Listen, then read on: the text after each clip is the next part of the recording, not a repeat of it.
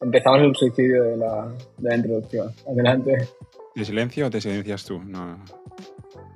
haz lo que quieras. El otro día leía algo del filósofo griego Epicuro de Samos, el cual se puso a pensar sobre la felicidad, sí, llevamos más de 2000 años haciéndolo, y que terminó por definirla como la ausencia de miedo. Debió pensar, para lo que nos queda en el convento, mejor pasarlo bien hasta que dure. Epicuro coincidía parcialmente con lo que había promovido uno de los discípulos de Sócrates, fundador de la escuela cirenaica, Aristipo de Cirene, que igualaba la felicidad a la satisfacción de los apetitos sensuales. Es decir, ponte a comer cosas ricas, a beber cosas ricas, duerme como los ángeles y a disfrutar del sexo como si no hubiera un mañana.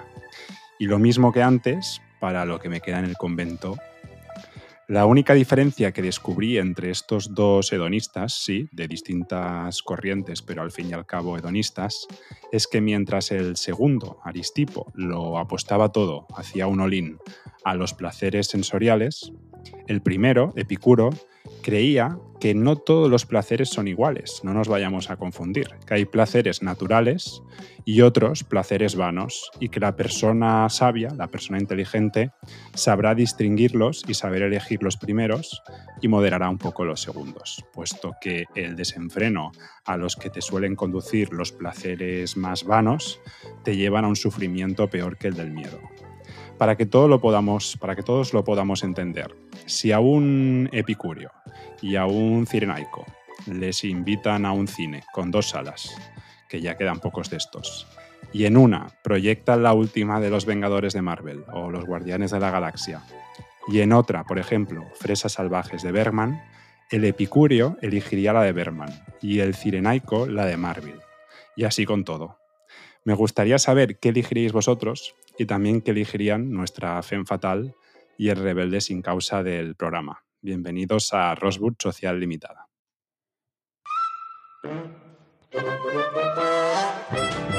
Bienvenidos a Rosewood Sociedad Limitada, donde los pervertidos se reúnen para hablar sobre cine.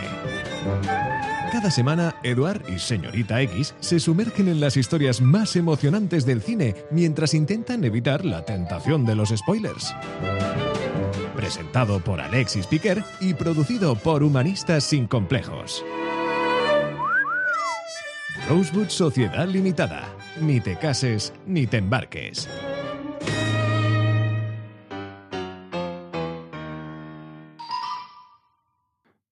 ¿Cómo estáis, chicos? Menos presentuosos que tú. Hay alguna vez que me pongo un poco más profundo. A mí me con la vanidad, ¿eh? ¿No te ha gustado, no? La introducción tampoco. Por, por Ah, duración ojo. te encajaba, por duración te encajaba. Un poco más corto hubiera estado mejor, pero en este punto pretencioso, en un, en un, en un podcast de bar, no, no me ha encajado. Y el final no te ha gustado porque al final todo deriva a, una, ¿no? a un jueguecito con las películas. Yo creo que eso ha estado bien. En fin. Bueno, ¿qué tal, X? ¿Cómo estás? No mejor que tú. No mejor que yo. Tendríamos que discutirlo esto. Ay, yo, o sea, la respuesta, quiero decir, espero que fuera un poco retórica. Sabes perfectamente cuál elegiríamos, ¿no? Sí, sí, sí, no, era para hacer el jueguecito. Aunque tú a veces también te, te dejas llevar por, en términos cinematográficos, por esos placeres vanos. Sí, depende del día, pero bueno, en general la respuesta era fácil. Creo que hoy me, me va a salir un brazo porque estoy sujetando el micrófono este, que no pesa poco, y voy a tener que ir cambiando de mano para que no, para no, para no fallecer. Veo que no has conocido mucho lo- las saunas de la izquierda de, la izquierda de Sample. No, no, no, no, no, no, no, no. Y En, fíjate, en esa- en esas saunas son maestros de la sujeción. creo que tú no sabes muy bien lo que son las saunas, ¿eh? Hace poco me lo, me lo explicaron. Las saunas masculinas. Sí, sí, sí. Sí, sí. X est- nos está haciendo que paremos un momento. No, no, no, podemos seguir. Eh, si te parece bien, Eduard, tú y yo tiramos y vamos a la, a la cartelera. Yo creo que contigo hoy es suficiente.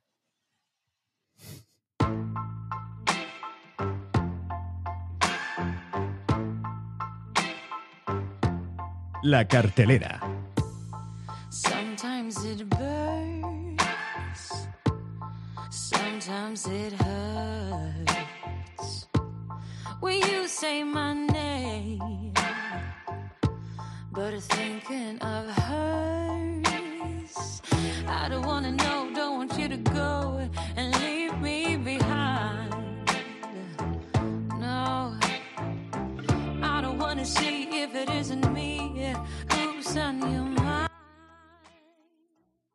Bueno, yo creo que esta cartelera va a ser una sección especial porque mm, creo que esta semana el único, la única persona digna, ¿no? podríamos decir, la única persona que ha cumplido con su, con su compromiso con este podcast es Eduard, ¿no? Creo que sí, porque vosotros... ¿Tú no también, Alexis? Sí, yo no, no, no he podido. O sea, a ver. eh, o sea, sí, Yo le sí, invité, le, le invité a venir ayer y no quiso venir. Sí, pu- pude, pude, pero bueno, circunstancias. cir- Ya sabes, ya sabes cómo es Alexis. Bueno, Con así no me siento tan culpable, Alexis. Menos mal. No, no, no, no Ah, he podéis, podéis fingir una película de los 90 o After Sun, que es lo que os va este rollo. Porque esto es- esta esto doble, es- este doble moral que tenéis, Esto es lo que hiciste tú. acostumbrado. Esto es Eso lo que digo hizo él. Esto es lo que hizo él. Alexis, Alexis, Cuando no, cuando no fue al cine, entró en todos los cines de Barcelona y dijo, a ver qué película todavía han puesto o han vuelto a poner que yo haya visto. Eso es. Eso, eso debía hacer, seguramente. Y- Mira, de una cosa, yo os perdono. Yo os perdono. Bueno, ¿qué has ido a ver tú? Eh, hoy tienes que ir a la, la sección tú, tú entera. Eso. Ilústranos. Mm, Se hace el ingenuo, pero Alexis ya lo sabe. En este caso, X tú no lo sabes, que fue el sol del futuro. ¿Ha sido los Renoir este, estos últimos meses? Yo, Sí. yo sí, casi siempre voy a los Renoir. De hecho, iba a ir con, íbamos a ir el lunes, Alexis y yo. Lo que Pues- pasa pues que es- Es verdad, es verdad. Es verdad. Pues- en este pues caso este- me lo canceló X. Es- Y yo no acabé yendo, porque para ir solo, después de En poder este- ir con X, en este caso, el anuncio este que hacían de 80, 90 países. Sí. se- Esta película, what the fuck. e- es la que íbamos ¿Qué a ver X y yo. Sí. Ah, es la que queréis íbamos a ver. saber, pues. Sí, sí, sí. A mí no me gustó nada. ¿No? No, no, no, la, la crítica habla muy bien de ella. A mí, no sé si estaba cansado, y porque los movies eran incómodos, pero me apetecía más dormir que mirar la película. Y luego, bueno, esta- la se- durante la semana estuve mirando la crítica, que en general bastante unánime como una muy buena película, tanto el país como el mundo, como la, bueno, como ayer de prensa que, que había. Y no sé, a mí no me acabó de. Vale, pero a ver, cuéntanos algo más. ¿Quién es el director? Es Nani Moretti, que es el mismo actor, que es un director bastante, bastante famoso de Italia, que es el que hizo La habitación del hijo, Habemos Papa y algunas de otras. Bueno, la que es muy Sí, me- famosa es la de, la de Querido Diario. Sí, a mí me sonaba Y- alguna vez. Exacto. Y mira que había hecho incluso cosas con Silvio Orlando, que es un actor que me encanta, el que sale el de John Pop, de John Pop, ¿sabes? Que, que es el aficionado del Nápoles. Pues una- que es, que es una película que, que no iba con malas intenciones, aunque el tráiler no me gustaba nada. Ya no me gustó el tráiler, no os voy a engañar, pero intenté Pero- de... ¿Pero por qué ves trailers, Eduard? Porque cuando vas al cine Los te los obligan cine. a ver. Claro. Ah, te, te obligan a verlo. Si tengo la manía de ser puntual y cuando llegas puntual, el cine te, te hace esperar como cinco minutos y comerte un montón de trailers que además durante una época te los vas trabando y son como, a veces son, en un, tres semanas los mismos trailers, los mismos. Y en este caso, yo no sé por qué, de- de- por producción o por lo que sea, lo, la pasan muchas veces y se me hizo muy, muy, muy pesado. Me arrepentí totalmente porque además la, la vendí yo para, para ver, me autoengañé pensando, va, no sé, tengo un prejuicio con el tráiler y no me gustó. Ojo, insisto, ¿eh? la crítica habla muy bien de ella, así que irlo a ver y, y quizás me equivoque.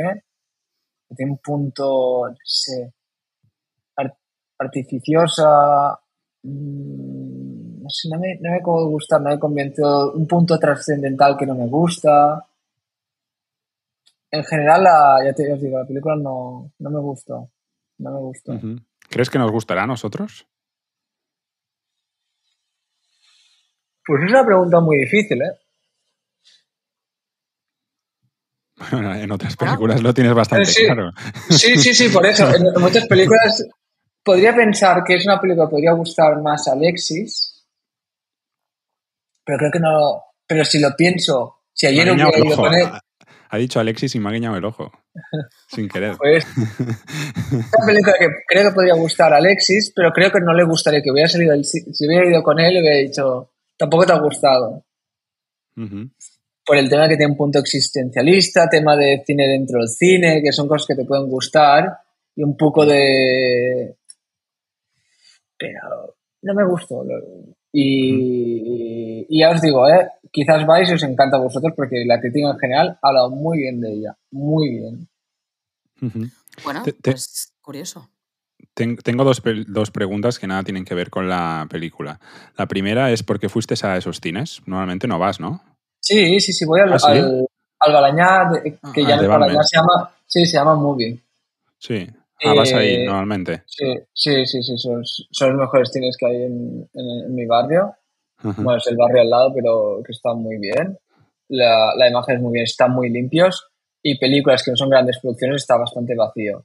Ya, cosa que suele los Renoir- vacío. Sí. Los Renoir están un poco sucios, no nos vamos a engañar. Viejos. Eh, viejos y aparte sucios, que es una cosa que me molesta mucho. No os limpian con frecuencia y los movies están muy limpios, que yo la, la limpieza le, para mí es un plus. Incluso si tienes que ir al baño antes o después también están limpios. Y, y los renovables que... que Más me caros, eso barato. sí. Más caros para Eh, tu bolsillo. Sí, pero prefiero pagar un suplemento para, para limpieza y aparte la imagen, la imagen es, es buena, ¿eh? la de la de Smoothie, el sonido.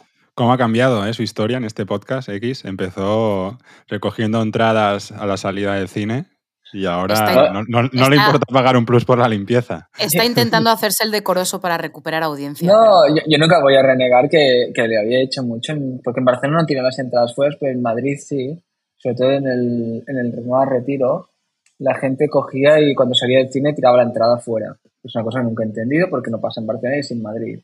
Y en Madrid tiran muchas veces cuando salen del cine algunas personas la entrada. Y allí puedes coger la entrada de alguien que la ha tirado antes y ahí el volver al cine y te aprovechas del descuento. En Barcelona nunca, nunca bueno, nunca. Alguna, difícilmente lo encuentras. En la Sur alguna vez con suerte, pero no está. Pero ya no hay entradas físicas. No. ¿Que no? Si las compras en taquilla, sí. Sí, Buah, sí yo, yo hace que no compro una entrada en taquilla, ni se sabe. No me acuerdo. Sí, si las compras en taquilla, sí. Y después antes comentabas que tienes la manía o la costumbre de llegar puntual al cine. Sí. Podría discutirlo últimamente, eh, tu, tu costumbre de llegar puntual a los sitios, pero bueno, eso es otro tema. A la Que- Edward. sí, sí. Que, eh, los dos sabemos que es así, pero no, tampoco... Soy súper puntual. X lo sabe, lo puede constatar. Incluso X llegó a ser puntual conmigo, de lo puntual que yo era. Y es cierto, y, y- yo, yo conozco una X que del principio una X de después que conmigo era súper puntual, que al principio tuvimos nuestros rifirrafes. Y, y en general, a menos que no aproveche alguna cosa de Alexis, suele ser muy puntual. Y, pero la, la gente que llega tarde al cine, o sea, esta gente que llega 5 o 10 minutos tarde cuando la película ya ha empezado, ¿qué opinión te, te merece? ¿Estás de acuerdo que les dejen entrar? Yo pienso que lo mejor, y me había perjudicado quizás alguna Es una vez. pregunta seria, ¿eh? De verdad. Sí, sí, sí, es una, es una cosa que me había perjudicado alguna vez. Pero tan, sobre, no tanto en el cine, me molesta más en el teatro o, o, o en otras artes, pero en general no se dejar entrar a nadie en el, en el cine. Y si fuera un poco serios y el mundo fuera mejor, a toda la gente que saca el móvil a, a media película o te digo en el teatro, mm, se les tendría que echar y no dejar entrar nunca más. Bueno, y comida últimamente, latas Sí. también. Sí, Bueno, ya pero, sabemos que tú también. pero te digo una cosa, el, el, el tema de la comida, hay cines que aceptan comida y cines que no. Y hay, ci- hay cines que toleran el ruido. La filmoteca, por ejemplo, no tolera el ruido. Y Pero en la un... filmoteca, cada vez más, en la filmoteca de Barcelona, cada vez más Sí. yo veía gente con comida, ¿eh? Exacto, O sea- exacto. Y sobre todo es por culpa de unos señores mayores, un grupo de señores mayores que van a todas las películas, proyecciones. Y hay uno de ellos que es un hombre bastante problemático que suele entrar con a veces con bocadillos de tortilla de patatas y cosas así. Y hace mucho ruido. Que se, ¿tú ¿Sabes qué grupo me refiero, Alexis? Sí, normalmente el que se pone al principio a la izquierda. Sí, sí, es- esos tipos. Sí. Esos Pero le- tipos. O- Que, tienen ¿los unos 80 conocéis? años. Son, son- son unos señores de 80 años que, parece que, que van a todas las proyecciones de la filmoteca y parece que, que les falta una semana de ducha. Unos señores de 80 años muy desaliñados, que además suena a hablar durante la película y a veces incluso a discutirse. Mm, Y dormirse también. Sí, y Eres tú, dormirse. de ma- er- eres tú de mayor, Edward. No, no, no, esto no lo haría nunca, esto no lo haría nunca. Y son muy desagradables. Mm, Además, no los puedes agre- agredir ni nada. Ya sabes que yo alguna vez he tenido alguna cosa en el cine. Mm, Con una persona mayor no puedes hacerlo porque al final está en situación de, de vulnerabilidad y no puedes agre- agredirlo. Pero es- incluso verbalmente es incómodo hacerlo por, la edad que tienen. Pero son, son realmente odiosos. Ujú. Bueno, pues ¿Vosotros habéis agredido verbalmente o físicamente nunca a nadie en el cine? sí, yo verbalmente sí. Verbalmente sí. Sí. Suelo tener bastante paciencia. Pero hay momentos Sí, que hay momentos que se va. Sí, sí, sí. Eh, Cerramos esta sección de la cartelera. Nos hemos cobrado una vida, tú y yo, X, eh, por, la, por, la- por aquella vez que Eduard no, no fue al cine. Y ya la semana que viene seguro Estás que... perdonado, sí. Edward, ya. ¿Sois, sois- sois gente falsa? Falsa Vamos a, a la película. y traidores. La película.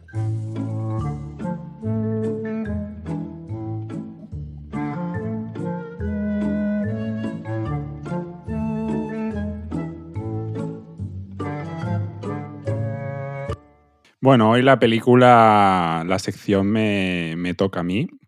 Y lo primero que, que vamos a hacer es escuchar un audio que nos ayudará a saber de qué película vamos a hablar en este podcast. ¿Conocen este chiste?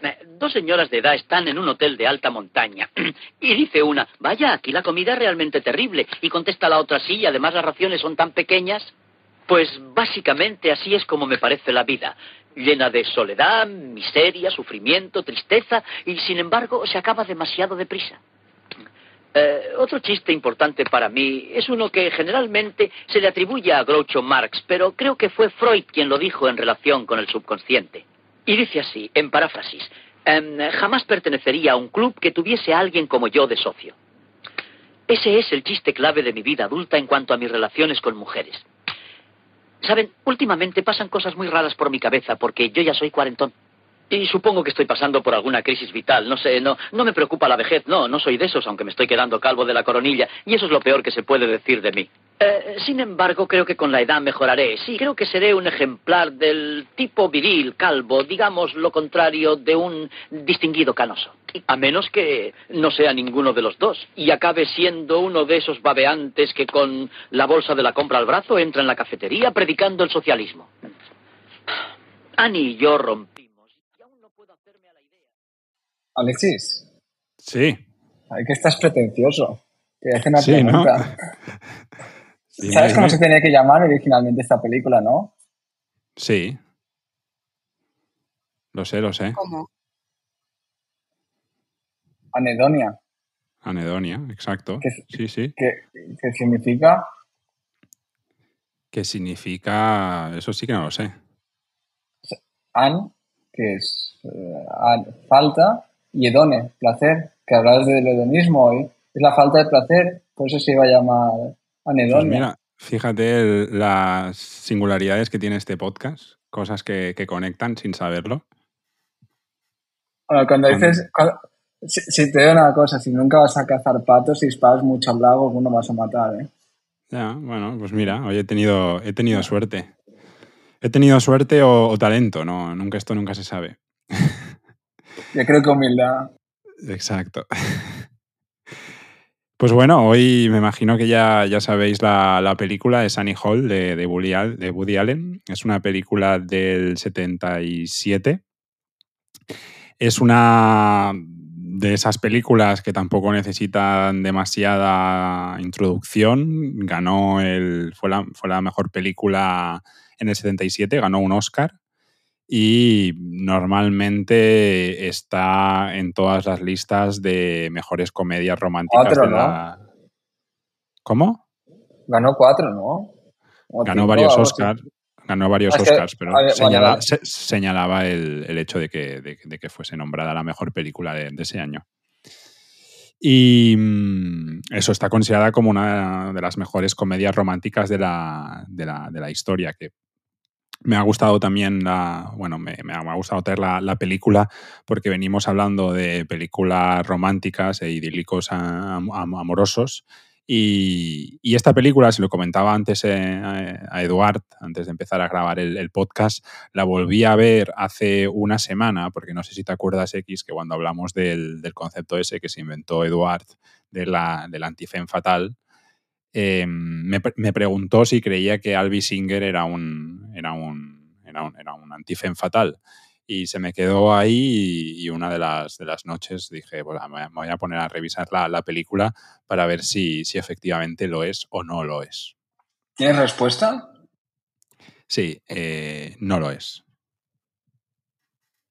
¿No? No, yo creo que no. No me acuerdo, no me acuerdo qué dije yo.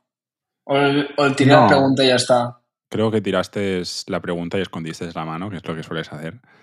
Pero puedes justificar la respuesta. Sí, yo creo que al final eh, sí que hay en ocasiones en la película, en la, o sea, yo creo que es una persona que realmente, eh, o sea, es un desafortunado en el amor y en las relaciones, mm, sobre todo por, eh, por, por las manías y por la manera de encarar la vida que, que tiene. Pero que él realmente eh, es, una, es una persona que no rehuye de las mujeres y quiere que las cosas le, le vayan bien. La diferencia es que pues no, no, no, le, no le salen las cosas como, como él quiere, pero no, no, tiene, no, no tiene los gestos y el carácter, la, actitud de, de, lo que comentamos en ese podcast de, de, lo que sería un antifem fatal. Vaya, yo no lo veo, no lo veo así. Vaya, tampoco, ¿eh? Entonces, sobre la, sobre la película, eh, me gustaría comentar varias cosas. Eh, bueno, la película al final cuenta la, la, historia de Albi Singer, Singer, Singer, eh, que parece, ahora me ha venido lo de cantante, pero cantante no es él, cantante es Annie. En, la, en, la, película él es un cuarentón bastante neurótico que trabaja como humorista en clubs nocturnos que es un guiño también a, la, biografía de, de, de, Woody Allen y porque él empezó trabajando también en, en clubs como, como, como, comediante. Y Albi eh, tiene una relación con, con, Annie, de hecho la película empieza con, con, prácticamente con la ruptura. La película está llena de, de, de ingenio y está lleno de, trucos, eh, está lleno también de, flashbacks. Y es una película donde Albi reflexiona sobre, sobre su vida, rememorando algunos de, de, sus amores, sus matrimonios. Tiene dos matrimonios en la película también, otro guiño a la vida de Woody Allen, porque él en ese momento había tenido dos, dos matrimonios. Y a, medida que va reflexionando sobre su vida, pues va explicando un poco la, la relación principalmente que, que, tiene con la misma Annie. Y al final, pues llega un poco a, esa conclusión que comentaba, y es que son sus obsesiones y sus neurosis las que siempre acaban arruinando su, su relación con las, con las mujeres. Vosotros, vosotros la habéis visto, ¿no? La, la, la, película. A mí me encanta, ya lo sabes. Sí, creo que a ti te gusta mucho y a ti X creo que no es una película de, de tu devoción, ¿no? Yo tengo Woody Allen a ratos me gusta, a veces me parece un ser vomitivo. Así lo digo claramente. Tengo, no sé. Generalmente me da bastante repelús, ¿eh? Woody Allen. O sea, no termina, nunca me va a terminar de gustar. No me gusta, no lo soporto. Su voz, el- lo que, cómo le doblan, todo, ¿no? Es, algo- es un tío al que no. No te, no- no te hace que- gracia. No, no me hace ni me parece gracioso, ni me parece ah, simpático, ni me parece especialmente elocuente. No, me parece una persona súper mega sobrevalorada, pero bueno, esa es mi eterna lucha. Pero bueno, me he visto casi toda su filmografía. Joder. A, a- a veces, a veces X se levanta con el pie izquierdo y empieza a decir cosas fuera de lugar, la perdono. No puede ser No, fue el perfecta. cine, la perdono. No puede, ser, no. no puede ser perfecta. To- Todo, el mundo. Una pregunta que te quería hacer, Alexis. ¿Annie Hall es su primera gran obra maestra? Sí. Pre- Pregunto, ¿eh? No, no, no es Ah. una pregunta retórica, es una pregunta real. Sí, a ver, es, es su primera gran película. Eh, realmente es la primera película donde deja definitivamente toda, todas sus primeras películas, que, que son películas inspiradas en, el humor eh, slapstick, ¿no? Se llaman el humor físico. Eh, y es la primera película donde realmente también es una obra de, de- ficción, aunque sí que es verdad que, que tiene muchos guiños a la vida del propio Woody Allen. Pero sí, sí, yo creo que es el, su primera gran película y a partir de ahí empieza a hacer un cine distinto del que había hecho antes. Bueno, muchas veces lo recupera con Zelig, la, la que hizo con Mia Farrow de la, la comedia sexual. Muchas veces recupera ese humor inicial. Es cierto que va cambiando un poco el tono, pero no lo deja tirado para siempre, ¿no? No, no lo deja y en, en- en muchos casos lo, lo aplica a sus películas. Pero sí que es verdad que no, no traza una historia como la que, como la que hace con Annie Hall, que también eh, pasa esto porque él escribe, es la primera vez que creo que escribe un guion conjuntamente con, con otra persona, ahora no recuerdo el, el nombre, y es ese co-guionista el que le un poco asesora y le dice, oye, y le, y le elimina muchas cosas y le modifica un poco la, la- la historia. De hecho, la película era como mucho mm, Mm. más eh, eh, histórica en cuanto que era como mucho más diversa y le aconsejan que se centre en la relación con, con Annie. Esta es un poco lo... El- que ya, ya había trabajado con él, con ese guionista. Había justamente hoy lo mira. antes. Sí, porque me has dicho antes, y he Ujú. mirado la película y, sí que había trabajado en El Dormilón, si no recuerdo mal, y en alguna película más. Pero es cierto que es cuando lo que estás diciendo tú es, es correcto, ¿eh? Y le hacen cambiar un poco. Que mucha gente también dijo que se metería una, una bofetada en, en, en la taquilla y cambiarle fue muy bien. Fue cuando sacó el mejor suyo. Y después es una película muy, muy original porque al final la película se llama Annie Hall, pero el protagonista es Albi Singer. Eh, y de Annie sabemos, o sea, el narrador de la película es, es Albi, es Woody Allen, pero realmente la protagonista es ella. Y después también es una película que eh, eh, bueno, el protagonista mira muchas veces desde el principio. Bueno, empieza con un monólogo, que es el que hemos escuchado, que ya es algo original, y después durante la película todo el rato se está rompiendo la, la cuarta pared, eh, porque sobre todo, bueno, sobre todo no, únicamente Woody Allen es el que, el que rompe esa pared y se dirige al, al espectador.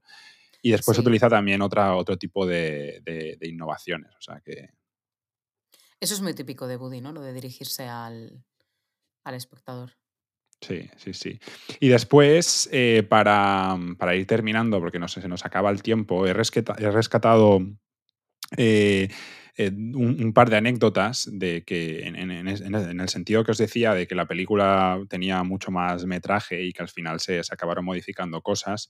Había dos escenas que al final no aparecieron en la película. La primera es que Woody Allen iba caminando por las calles de, de Nueva York eh, con, con Diane Keaton y Tony Roberts, que sale en la, en la película, y se topan con, con el diablo, pues, eh, barbudo, robusto, con una corbata roja, y los invita a acompañarlo en el recorrido, en una especie de recorrido guiado por, por el infierno. Y los cuatro entran en un ascensor que desciende y en cada nivel, pues Woody Allen se va encontrando con el tipo de, personajes enemigos favoritos, eh, estilo asesinos, informantes del FBI, camareros de comida rápida, o sea, todo con, muy humor, hasta llegar al sexto nivel, que la puerta se abre con, con- llamas de, fondo, alcanzando su, bueno, el- el punto más bajo, y entra Richard Nixon. Esto es una de las escenas que se grabó, eh, que se editó, pero que no aparece en la película.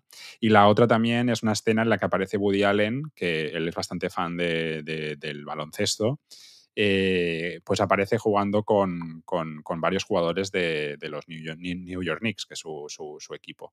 Y esta, esta escena también está grabada, editada y al final en la, en la- en la selección no, no, no entró. Pues la primera mola mucho, ¿no? Sí, Me parece muy mola- original. Un mola guiño a la divina comedia, ¿no? Exacto.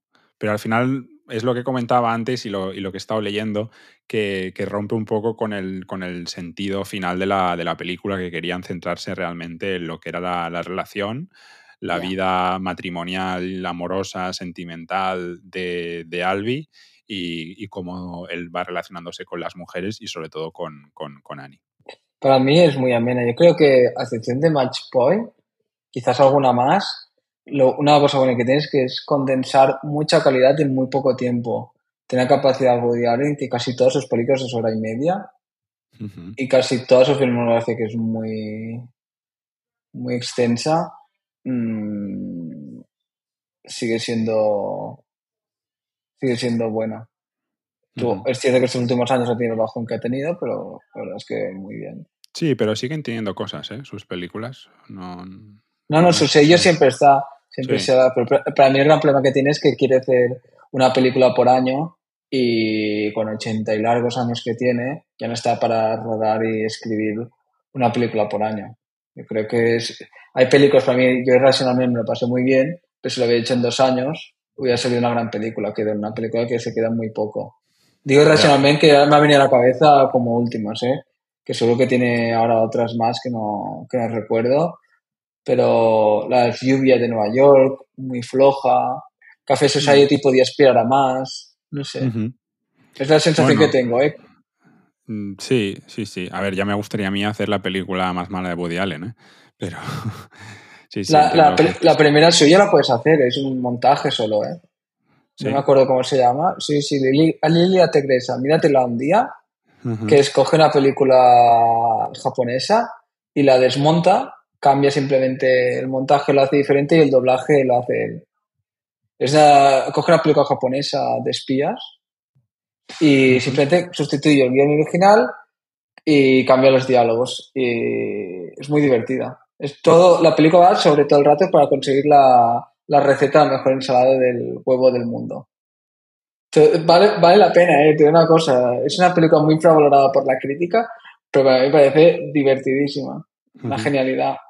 An- Antes de acabar, eh, sí que me gustaría compartir algo que me gustó bastante y es el tratamiento que tiene de, la cámara y el color en la película de, Annie Hall, que hay como un esquema de, tres colores y esto está bien si, te fijas. Las escenas que, que rueda Nueva York, que pues la, historia de amor entre Annie y Albi eh, se filmaron solo en, días grises y nublados o al atardecer.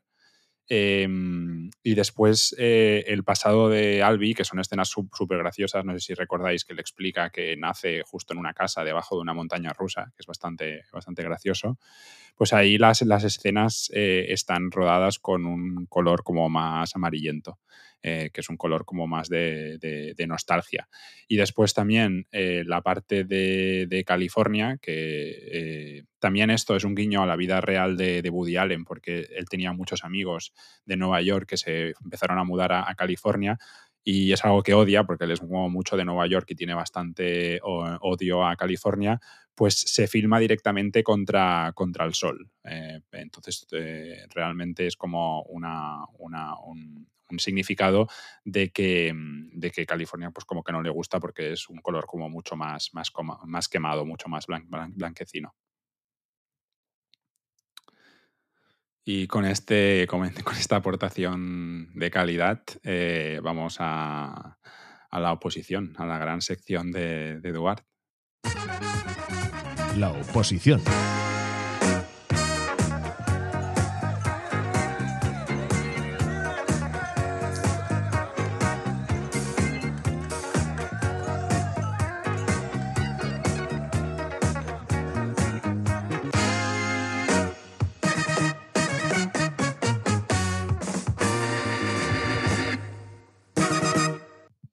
Quiero fingir una falsa humildad que no tengo, no voy a decir que es la mejor sección de, del podcast. Bueno, para ti puede No. serlo. No, no, en verdad, esto entradilla. Ah, vamos, vamos al tema ¿Cuál es el tema? sobre la decepción. Esto lo dirá a los tenido. 10 minutos. A los 10 minutos lo, lo anunciará. Los directores que me han decepcionado a lo largo de mi vida, directores cinematográficos españoles. Me he centrado en España porque para hacerlo más interesante, si la cosa funciona, podemos trasladar a, a más mundial. Si la cosa funciona, es una película de Woody Allen también. Sí, sí, sí. ¿Sabes quién más sale, no? Tu, tu héroe. Con, tu, referente. Larry David, correcto. Es, un- A es ver. una lista muy larga, Eduard, de los directores No, he, españoles. he cogido 10 directores y de alguna vez me gustaría que participáis un poco si estáis de acuerdo o no. Vale. Mm, he empezado para hacerlo un poco más histriónico, más que histriónico, más atractivo para el público, un directo que me ha decepcionado poco. Y acabo con uno que me ha decepcionado mucho, que el primero es decir, ala, pero bueno, tenía que poner a alguien para hacerlo más, más entretenido. Y el primero que he elegido e- es Alberto Rodríguez, el de Siete Vírgenes, Grupo 7 y La Isla Mínima. ¿Por, qué- por qué me ha decepcionado un poco? Eh, creo que todos estamos de acuerdo que lo Pero adoramos. si tú eres por muy su- fan. Pero si tú eres muy Exacto, exacto. Te he dicho, Alexis. Ya, parece que has pasado por la Coca San Juan. Pero todos adoramos sus personajes, cómo los desarrolla y sus atmósferas. Yo creo que es un director único en general atmósfera. Su punto álgido lo encontramos, yo hace 10 años con la Isla Mínima, aunque ha seguido haciendo cosas, incluido la de hace poco, la de Modelo 77, creo que se llama. Que le critico a Alberto Rodríguez y me ha decepcionado, aunque poco. Pero me ha decepcionado es su falta de ambición. Alberto Rodríguez pienso que tiene un talento de descomunal, pienso que, que es un genio, que aspira a hacer una obra maestra y de los mejores directores que hay en España. Y le critico su falta de ambición para atreverse a hacer una, una obra maestra. Un director que me hizo La Isla Mínima, que, que había hecho hace cuatro días Grupo 7, que es la semana pasada podíamos utilizarla como película de acción que, que es de calidad, o Siete Virgens, para mí le exijo que me haga me haga algo mejor. Le algo exijo, ¿eh? mejor. Le exijo que me haga. Sí, sí, sí, porque al, fin, al final tú puedes como, como espectador exigir a un director único que él nunca te va a escuchar. Yo no vi la peste, ¿eh? O sea, la peste, la, la serie no, no la, La he peste visto. está bastante bien. ¿Sí? Yo la he Sí. visto y me gustó Eh, bastante. Y- Ya, ya os digo, ¿eh? Alberto Rodríguez lo que le critico es su falta de ambición para hacer algo, algo más grande. Es un poco y unido este, un poco con Isaíl Boy- Boyaín. A ver, eh. Alberto Rodríguez, perdona, fue uno de los que participó, empezó con un punto muy álgido en, en su, en su carrera con una serie, eh, es una maravilla, que es Hispania la leyenda. Y a, pa- a par- a partir de ahí, Cuando hay que pagar. leyenda. Es- es- Hispania es la una- leyenda. Es, es un cáncer de serie, pero a veces hay que pagar facturas y entrar en el mundillo. Cuando tu padre no es nadie o, o cosas así, a veces hay que hacer cosas. Alberto hizo eso, Alberto Rodríguez, y, y luego demostró que tenía un talento, ya os digo, descomunal, impropio. Y Esa, creo esa serie que. es muy mala, pero es un poco a lo tra- Traitors, ¿eh? Engancha. sí, sí, de verdad. ¿Qué, qué te enganchó más, Hispania o Isabel? No, No te digo que está mejor, ¿te enganchó más Isabel? no sabría decirte. Es que, o- Por el bien de este podcast, Isabel. Se- Seguimos al el tema. El segundo que había puesto muy unido a Alberto es Isaír Boyaín, que es la de Te doy mis ojos, que creo que es una película que a todos nos gustó. Pero no sé, mm, siempre yo creo que se quedó te- tenían un enfoque muy delicado y una empatía especial para tocar los temas sociales, pero le ha falta intensidad en los proyectos recientes y por eso se merece estar, no sé si, no sé cómo lo puntuaríamos, con, con estrellitas, con... A mí me gusta vinilos. bastante, ¿eh? Me gustó Maishabel bastante. Creo que tiene el, el, el Sí, olivo. y también el, el olivo no. La- la- la- el olivo no me gustó, que es la que sale esa tipa, y Ujú. después ah, la de también la lluvia. Es, es correcta, son películas correctas como Isabel. Nadie se atrevería a decir que son malas películas, por eso digo que me ha decepcionado un poco, porque una directora que considero que tiene más talento podría hacer algo mejor.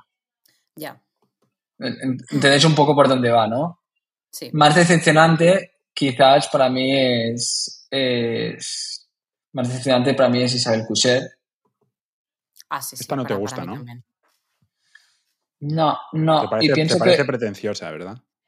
Mm, es Es que ñoña, tenía La palabra es ñoña, yo creo. Y, y mira, te digo una cosa, tenía seguridad ella misma en hacer temas ñoños. ¿Sabes? Una persona que tenía la capacidad para tocar temas ñoños con seguridad y, y incluso los personajes eran complejos, pero Al Se final fue, se, ha vendido, se ha vendido al final al gran público, ¿eh? con sus últimas producciones, la serie que hizo en HBO, aquella de Foodie Love. O sea, ha hecho un poco de. Y, y sin impacto, además, ¿eh? Y sin impacto, esto es lo más triste. O sea, te- venderte sin impacto, porque hay un director que lo pondría al mismo nivel, que a mí, pienso, me ha decepcionado muy poco porque no esperaba mucho de él, pero me consiguió engañar, que es Bayona, pero se vendió, pero para hacer al, menos dinero o, sacó esa película que a mí no me gusta nada, ya lo sabéis que es lo imposible, que para muchos es su punto álgido, pero Bayona es que es un no parar de, de decepción.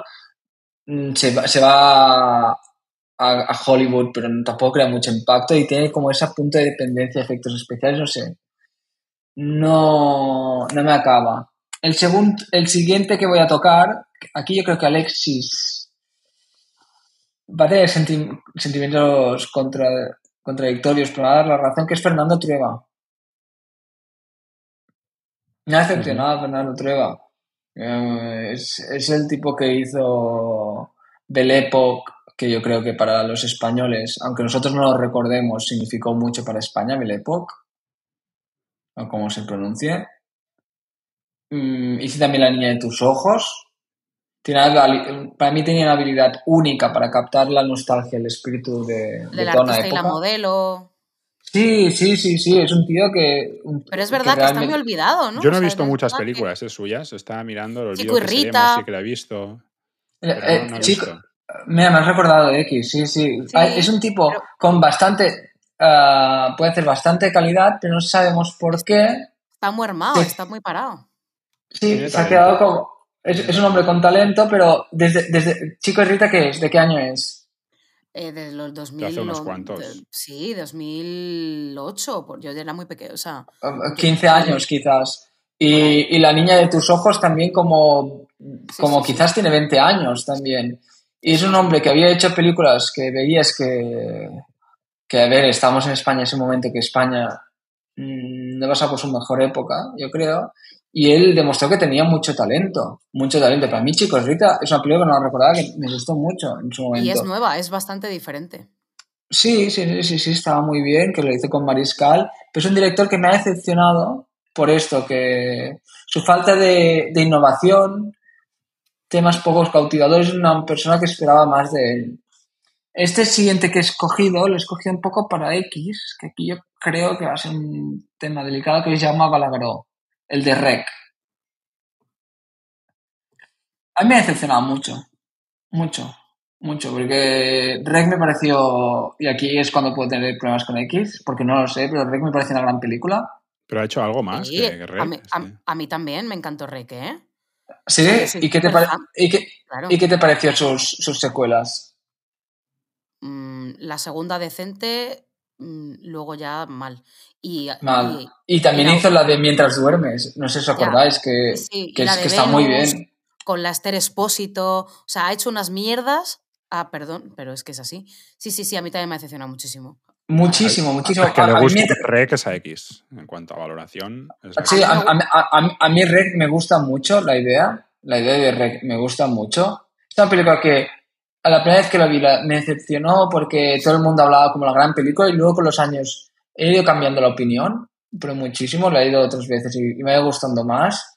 Me encantó Mientras duermes. Me acuerdo cuando la hicieron que tenía 20, 20 años, que es en un piso. ¿Os- ¿La habéis visto Mientras duermes? Sí. Es un piso de la Sánchez de toda la Con vida. Tosar. Exacto, exacto. Después también salía Carlos Lasarte, que siempre me lo encontraba en Rambla Cataluña, que siempre es de, lo- de los hombres que más me ha mirado. Yo creo que le gustaba. y, creo que es un viejo pervertido, también lo pienso. Afortunadamente es mayor y no nos va a demandar. Debe tener unos 80 y largos. Pero tal, que, sal- que salía Tosar y Etura, cuando aún estaban juntos, creo. Y es un director que en general me ha decepcionado muchísimo, muchísimo, porque... Sí, a mí también, ¿eh? Ah, yo creo que ayudó mucho para la marca España, ayudó mucho Sitges. Sí. Hizo del cine terror un ejemplo y me decepcionó muchísimo. Es- y ahora ya, ya, no- ya solo me quedan dos o tres, que para mí el siguiente es, y aquí no sé si estás de acuerdo, que es Alex de la Iglesia. También un tipo que, que podía hacer cosas muy interesantes. Hizo El Día de la Bestia para mí. Yo ahí discrepo. Hizo- Yo creo que Alex de la Iglesia no puede decepcionarnos porque nadie esperaba. O sea, Alex de la Iglesia siempre ha sido Alex de la Iglesia. Pero, ha perdido un poco de, de, de ese punto. llá- Llámalo, utilizamos el anglicismo, ese punto underground lo ha perdido un poco. Y me ha decepcionado. Alexis me está haciendo con la cara y, y estoy a punto de acabar. Así que, que me voy a saltar Julio Medem, que lo Sí. quería poner. Y, me me centrar a los dos. bastante a mí, pero Ah, bueno, bueno. sáltatelo, Ah. sáltatelo. Eh, a veces me pregunto cómo soy amigo tuyo. Y los, los dos que me han decepcionado más, uno es Pedro Almodóvar, porque es un hombre con un talento descomunal, pero su autocomplacencia para mí en los proyectos recientes y, y el estilo, siempre el estilo por encima de la sustancia, yo creo que le ha hecho bastante daño. Ya. Yo creo que todos estamos enamorados de Mujeres al borde de un ataque de, de nervios, la de Todo sobre mi madre, todas las que hizo después también ahí, incluso a, a- a- anteriores, perdón, también hablé con ella y para mí el director que más, más me ha decepcionado, porque es el director de lo mejorcito, yo creo que se lo comió, que se lo comió en la noche de Madrid, es Alejandro Menábar. El de tes- empezó con tesis, abre los ojos, Sí. y se fue diluyendo con otras películas como Los Otros, Mar Adentro, que aún sigue teniendo mucha calidad, pero decepcionante por la calidad que esperábamos de todos, porque se lanzó con dos obras maestras, que para mí Tesis y Abre los Ojos son las dos obras maestras del cine español de los 90, y fue en sus óperas primas. Mientras dure la guerra, ¿nos gustó la película de hace dos años? No. No. La mano que le pasa a Menábar es como que no encuentra su estilo, ¿verdad? No termina de encajar en ningún Sí. lado. Pues, Yo, yo, yo tenía muy, muy amiga de, de la Resat y ella me, me decía que, que por lo que se decía y por lo que había vivido de ella, la noche de Madrid le había hecho mucho daño. Y ya entendemos todo el eufemismo y le había hecho bastante, bastante daño. A ver, hace cuatro días hizo, bueno, cuando sacó el documental, videoclip, hizo el videoclip de las Nancy Rubias tiene su gracia, que, que, que él haga una cosa así. ¿Cómo, ¿Cómo se le van las manos para acabar haciendo una cosa así? Ya, Y como Alexis me está haciendo muy mala cara, lo tenemos que dejar. Sé que lo estáis disfrutando, pero... Es que vamos muy mal de tiempo, ¿eh? Sí, Sí. vamos mal de tiempo, pero Va, vamos a la Femme Fatal, que es la, la sección buena. La Femme Fatal.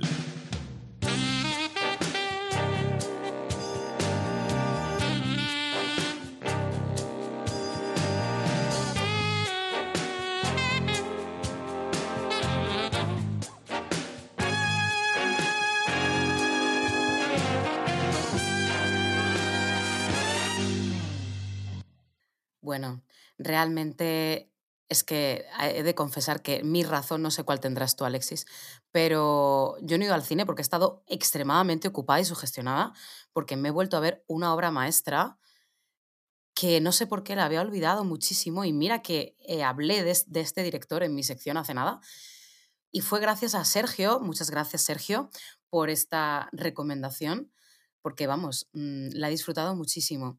Se trata nada más y nada menos que de Chinatown de Roman Polanski eh, del 74, peliculón. Bueno, bueno, bueno, bueno, bueno, bueno, bueno, me ha encantado. No sé cómo de reciente la tendréis vosotros, queridos. La tengo. la- hace años que no la veo, pero es una de mis películas favoritas porque es cine negro al final. Y cine negro y por un buen director. Cuando el cine, cine negro ya había muerto, ¿eh? Sí, sí, es sí. que sí. aún tiene más Ahora- mérito. Ahora hablaremos de eso, voy a intentar sintetizarlo todo porque tengo un mini guion y tengo muchas cosas que decir. Tú, Alexis, simplemente la tienes un poco fresca o no, para ver cuánto más me enrollo, cuánto no. No, no la tengo directamente. Ah, bueno, pues qué maravilla. Pues ya tienes plan para este fin de semana. Eh, Estaré en la montaña. Ay, Alexis, es que tú y tus cosas. Bueno, pues ya tienes eh, deberes acumulados para la semana que viene, porque tenemos que ir al cine, además. Bueno, a ver, Roman Polanski, no hace falta que presentemos a este Cuando tú quieras, X. cuando, cuando nos dejen. Bueno, em, ¿por qué me ha gustado volver a ver esta película de Roman Polanski? Porque l- es un poco lo que ha hecho Edward, es una película que se, que se hizo realmente cuando el cine negro estaba ya súper pasado de moda, ¿no? Pero sí que hubo como una especie de tendencia que, según la veía, iba recordando otras películas que podrían entrar dentro, dentro de, este, de, esta, de este estilo, ¿no? Que es un poco como volver al, cine negro, ¿no? El- lo que llaman neo, neo-noir, ¿no? El, el- nuevo cine negro. Y, mm, y que realmente, aunque, aunque fuera cine negro, hablan un poco ya de, de construcción del género, ¿vale? Y, y aquí es donde yo me voy a explayar, sobre todo a la hora de hablar de nuestra eh, protagonista, em, para ver si entra o no dentro de- del papel de Femme Fatal. Bueno, em, el cine negro ya sabemos, ¿vale? Cuestiona siempre la, moralidad, eh, coquetea con las pasiones más íntimas y salvajes del ser humano, violencia, sexo, codicia, egoísmo, traición, también no cuestionando los valores. Se trata de películas que son bastante, en general, a veces polémicas en cuanto a sus argumentos y desafiantes que primero fueron rechazados por Hollywood y luego, cuando ya se vio su potencial, fueron recibidas por- o sea, con los brazos abiertos, vamos. Y años más tarde, como he dicho, estas producciones eh, se volvieron a, rehacer, pero, ¿vale? Eh, al cine negro se le sumaban ramificaciones más sociales, con más crisis de identidad, con mucha ambigüedad en el relato y en los guiones, y realmente aquí es donde entra Chinatown, ¿vale? Que es una especie de construcción del género del cine negro.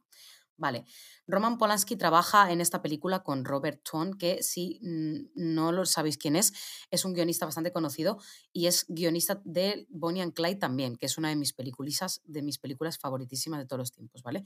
Y se dice que tiene una relación bastante complicada, que sufrieron un poco durante el rodaje. Bueno, el argumento es relativamente sencillo, como casi todas las películas de cine negro.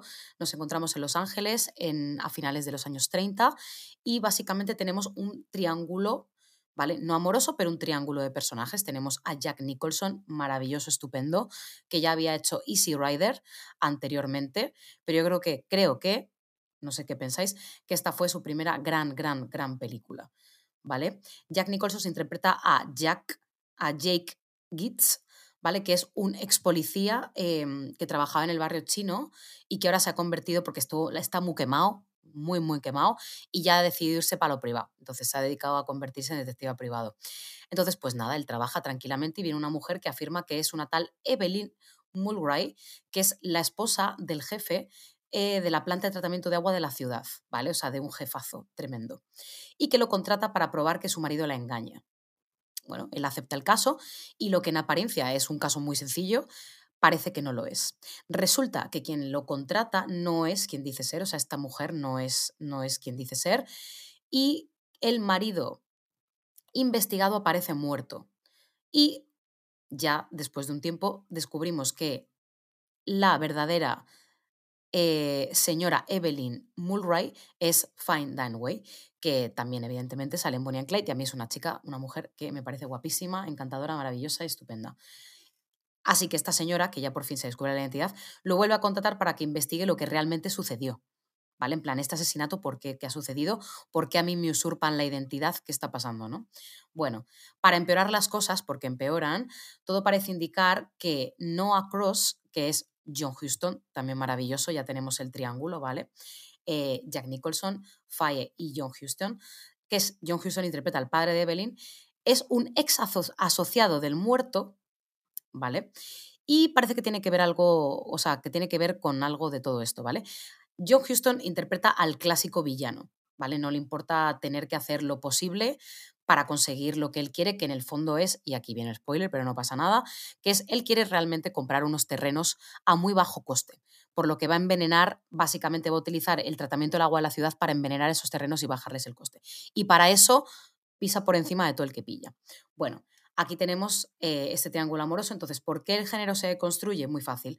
Pues porque eh, Gitz, que es el, el héroe, por así decirlo, bueno, el detective, no es el clásico detective durito, sexy, emocionalmente frío que solemos ver en el cine negro convencional, sino que es más bien es un acomplejado, porque es bastante acomplejado y es bastante vulnerable.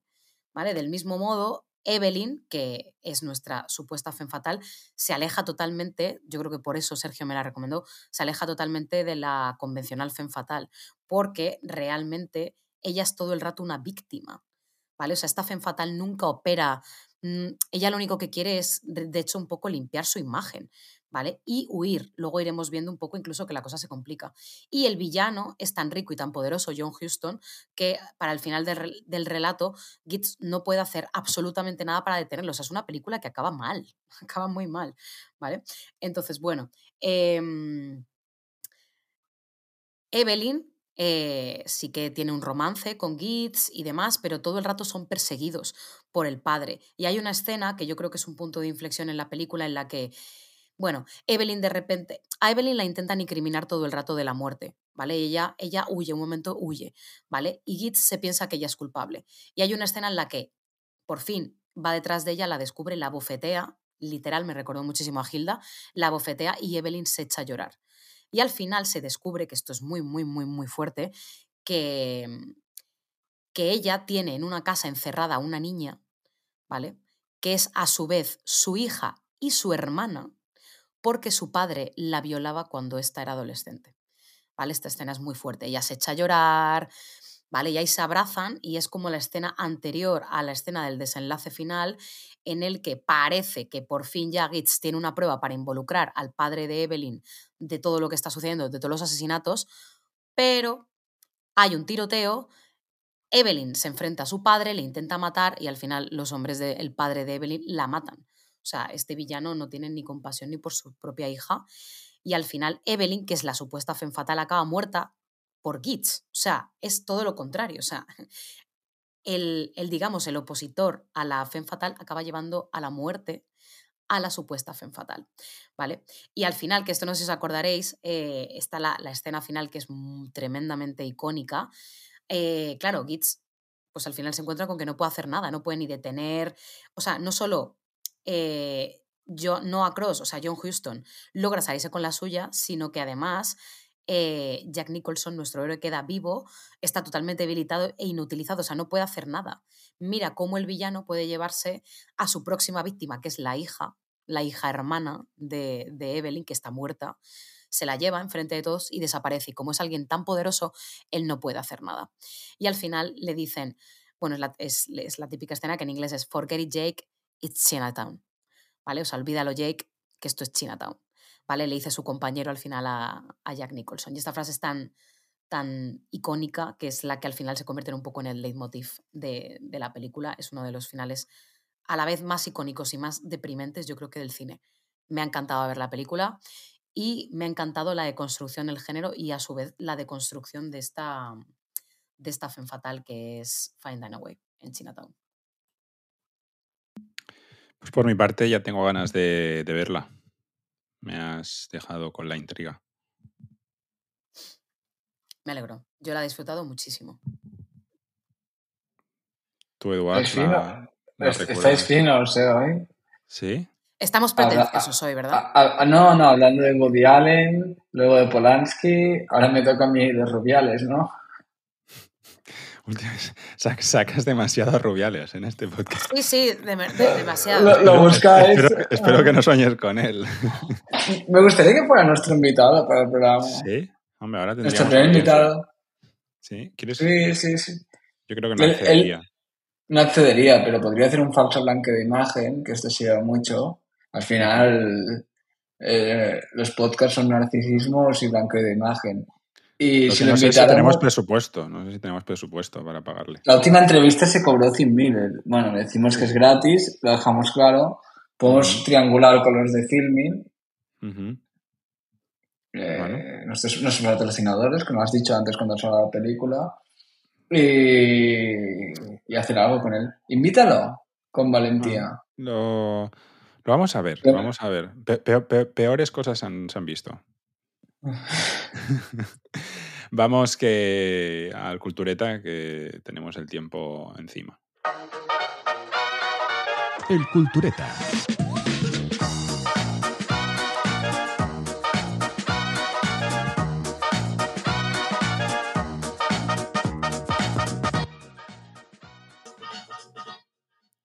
En el anterior podcast os pedí una película relacionada con el cuarto poder, con el periodismo y me encantaría escuchar cuáles son vuestras recomendaciones para nuestro, nuestro gran público.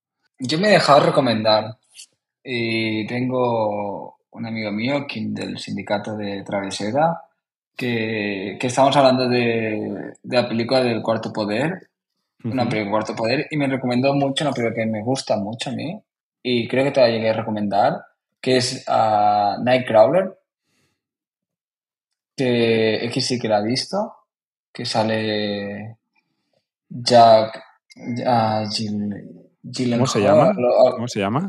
Nightcrawler, Nike de, de noche. sí. De- Ah, ya recuerdo. O sea, es una película que me gustó muchísimo, es de periodismo. Ah, qué maravilla que me traigas a mí esta película. Es una película que me gustó mucho y yo creo que utilizando el cuarto poder como periodismo, el periodismo tiene un peso, incluso el cuarto poder visto desde otra perspectiva muy, muy curiosa, que parece más bien una cadena del New York Post, pero muy sensacionalista y nada, te recomiendo que la mires Alexis porque te va a gustar mucho. A X yo creo que, que te va a hacer una buena recomendación de esta película también. Es la que traigo para hoy. Muy bien. Yo traigo un clásico, pero me ha hecho gracia que sea que, que haya sido la tuya, la de, de Jake. Eh, nu- ¿cómo se- nunca sé cómo se pronuncia este señor. Jake, Gillen- Gyllenhaal o algo así. vale. Eh, porque claro, yo la primera que me vino a la cabeza y no he, y- o sea, y no he pensado en Zodiac. porque esta me encanta. Es Zodiac, Zodiac. obvio. Lo sabía, X. No la cogí. Uno de los motivos por que la cogí era por esto. Sabía que la cogerías. Es que además la revisé hace poco y me volvió a- y me encantó igualmente. O sea que Zodiac, increíble. Muy bien, muy bien. Él, él es el hermano de. El, el actor de la, la actriz de Donnie Darko y del Caballero Oscuro. Él es el hermano. Son hermanos. ¿Tú la has visto, Alexis, Zodiac? Mm, Pues no lo sé ahora, la verdad. No la recuerdo. La recordarías, es una película que tienes Sí. que haber visto. O sea, si la has Pues visto, no. seguramente la habrías visto en la adolescencia. Porque es una película. Yo la recuerdo ver en el cine, ¿eh? El haber visto en el cine. Me Sí, gustó tan pequeño. muchísimo. No es tan pequeño. Yo tenía 18 años, quizás, ¿eh? Qué viejo Hostia, no eres, sé. Eduard. Sí, sí, sí. Yo, yo recuerdo, es que recuerdo. eh, Bueno, sí, vale, Y- yo y- tenía 16 cuando sacaron el oscuro. Vale, es que cuando la vi, recuerdo que me dejó como sentimiento. Me dejó muy perturbado, ¿eh? Sí, a mí también. Me dejó muy perturbado. Yo he traído Spotlight. Lo sabía que la ibas a decir. ¿Sí? Sí. Joder. Porque es la pensé como segunda y dije, está seguro que la pone Alexis, no sé por qué. Ah, pues yo no había pensado, ¿eh? Para Alexis. Hace- es, es muy Alexis, es la película de. Es muy Alexis. Sí, sí, sí. Sí, sí. Ti- Tiene un punto. mm, Esta película. mm, Aaron Sorkin. Tiene, tiene un punto. Es, mm, así un es- poco idealista. Pero está bien hecha. Está bien hecha y ganó Sí, sí, sí. también el Oscar a la mejor película. Creo en el 2015 o 16. es, es divertido porque el- uno de los protagonistas de, de Spotlight sale en Zodiac. Sí, el, el, el Rúfalo, ¿no? Como es, eh, Sí, ¿cómo se sí, sí, sí. Sí, sí. Bueno, buenas recomendaciones, ¿eh? Estáis inspirados. Muy bien, muy bien, muy bien. Para la semana que viene traigo una nueva propuesta y es que quiero que me digáis cuál es vuestra película favorita de boxeo. Uf, vale. No. Eh, Y no, y no vale todo lo salvaje. Bueno, pues no vale ¿De todo boxeo? salvaje. Eh, Más que nada porque es la que cogeremos todos. Vale, bueno, no, no, no. Quiero que me sorprendáis un poco. Hoy habéis estado No, finos. No, no, yo tengo varias películas ahora en la cabeza eh, para boxeo. Yo No, no. pero es un así género muy tratado en el, en el cine. Sí, sí, Sí. sí, sí, sí. Pues eso. Quiero que me digáis cuál es, si tuvieseis que recomendar una película de boxeo, ¿cuál recomendaríais? Tengo una pregunta para ti, Alexis. Porque yo creo que es un actor que te gusta mucho. Ya me estaba no relajando. No. Ah, es que he pensado en la película de boxeo porque la vi hace dos o tres meses que la hicieron por la tele, otra vez, que es Cinderella Man. Sí. ¿Qué te parece Russell Crowe? ¿En esa película o como actor? Como actor, como actor. Pues mira, recogiendo el guante de tu sección. ¿Cómo te gusta esta expresión, eh? ¿Cómo, te gusta esta expresión? A coger el guante. No, no sé quién la dijo que te, que, te, que te gustaba mucho, porque la utilizas, chico, se van así. Oye, pues igual que tú también utilizas expresiones. No, no. Yo, yo, re- yo recogía aceitunas. eh, no, bueno, creo que me ha decepcionado un poco. ¿no? Tuvo unos años haciendo películas que realmente a la que tenía me, me inspiraban bastante, me gustaban bastante. Pero sí que es verdad que su carrera ha sido un poco decadente al final. Pero bueno, como actor me parece buen actor, ¿eh? Sí, sí, es buen actor, es buen actor. sí. Sí, a mí me gustó mucho en el Confidencial. Mm. En, en el Confidencial sale. Sí, son los protagonistas. Que el malo es Kevin Spacey y, y, que, sa- y que sale, también sale James Cromwell. No me acuerdo, también sale Guy Ritchie, ah, no, el, el otro actor, pero Ah, sale, sale como el detective buenachón. sí, sí, sí, que no lo recordaba, sí, sí. So- solo tengo Mm. ojos en esa película para Kim Basinger. Ah, ¿Te enamoraste de ella en esa película? En esa película es increíble. Oye, mírate, y con sí. eso lo cerramos, mírate Nueve Semanas, una mala película, pero te enamorarás de ella aún más. Nueve semanas y media. tengo demasiados y deberes, tengo demasiados deberes. Lo tenemos que ir dejando aquí. Gracias, X, o de nuevo, una vez más, por estar con, con nosotros y compartir tu, tu, tu- tu- tu amor por el cine. Un placer. Gracias, Eduard, rebelde sin, sin causa, No, yo creo que en este caso tengo muchas causas para serlo. para serlo. Ah, Y, y también podríamos cuestionar lo de la rebeldía. Y a todos vosotros por estar ahí una vez más escuchando, no sé, las tonterías que, que decimos. Eh, recordemos que este podcast, eh, no sé si en el siguiente episodio o en el siguiente se extendirá y será, tendrá su propio canal y que muy ¿Y pronto... vendrá invitado? Sí, sí, sí, muy pronto empezaremos a tener invitados, aunque el, el plan eh, 13-14, el plan A, eh, se ha caído, pero estamos haciendo todo lo posible por, remediarlo lo, lo- lo más pronto, lo más pronto posible. Así que mm, recordad que dejamos toda la información en la descripción del podcast, eh, que os podéis poner en contacto con nosotros, que vamos recibiendo mensajes, algunos los atendemos, otros no porque no llegamos y que eh, nos veremos la semana que viene en nuestra ya cita semanal en Rosburg Sociedad Limitada. Gracias. Te pueden dar dinero, no lo olvides, Sí. que te pueden dar en No, los sí.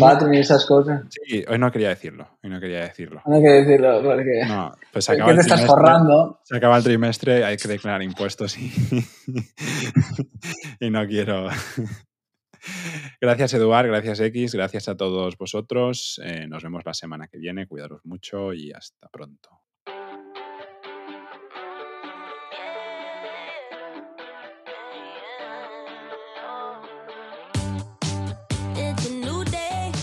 Rosewood Sociedad Limitada, un podcast de cine sobre cine.